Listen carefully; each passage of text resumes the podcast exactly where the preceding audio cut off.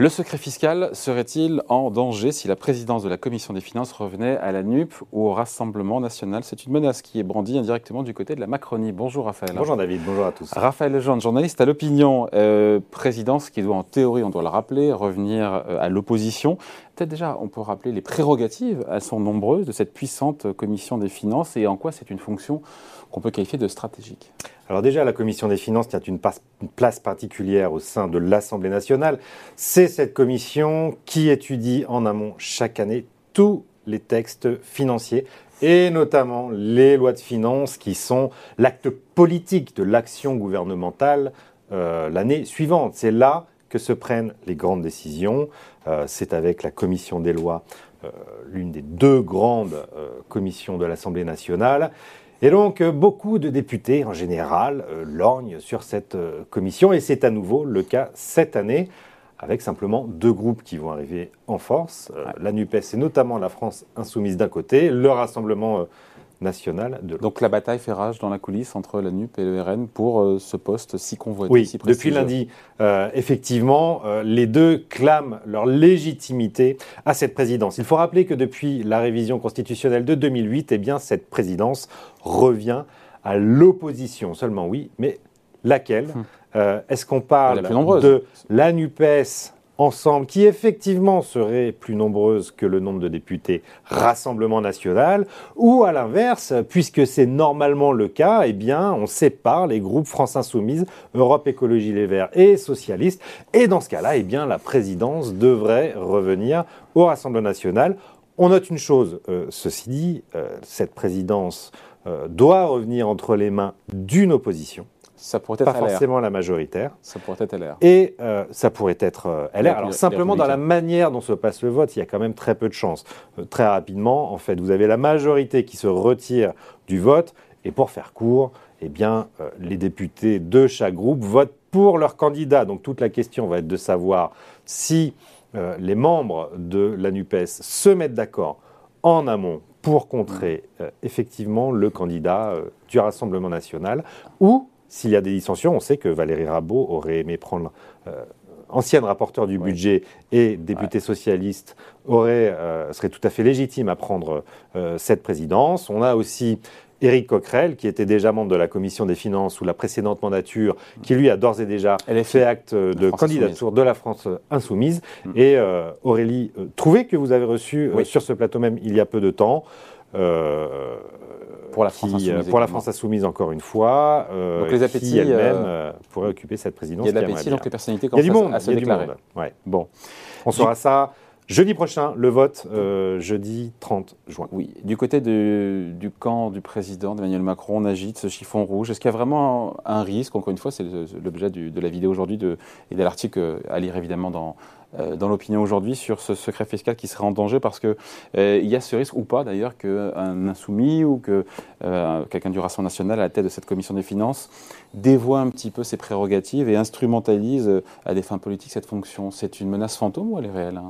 C'est l'alerte que donne en tout cas Eric Woerth aujourd'hui président sortant de la commission des finances, je le rappelle, qui dit attention, attention à l'instrumentalisation politique de cette présidence. Et c'est une question que beaucoup se posent dans les couloirs de l'Assemblée et euh, au sein de la Macronie. Euh, pourquoi? Parce que parmi les prérogatives du président de la commission des finances, vous avez un point très particulier qui touche au secret fiscal. Le président de la commission des finances, en vertu de euh, la LOLF, peut se rendre à Bercy, au ministère des Finances, mmh.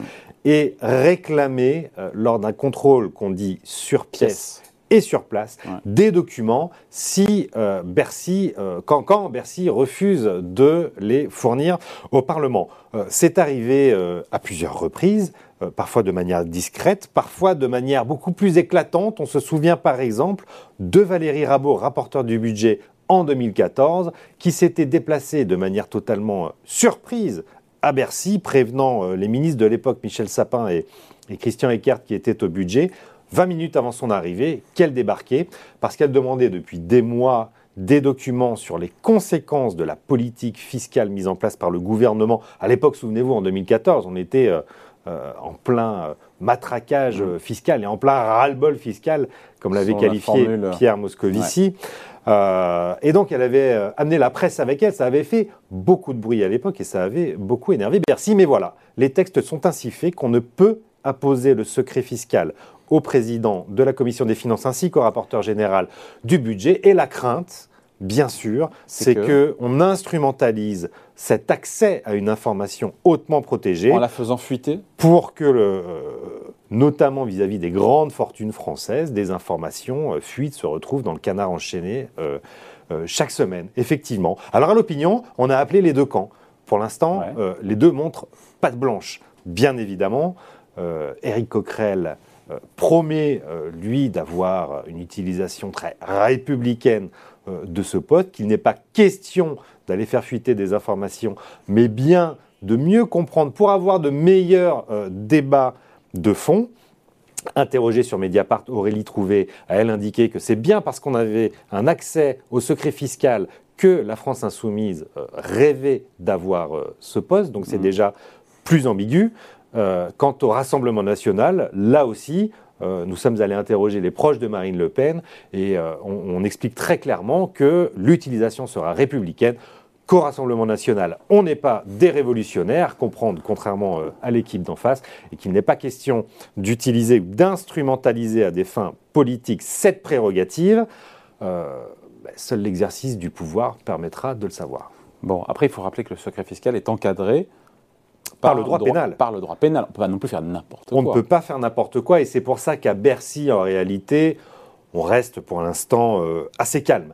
Euh, le droit pénal euh, stipule que toute infraction au, à l'encadrement du secret fiscal entraîne jusqu'à 15 000 euros d'amende et un an d'emprisonnement hmm.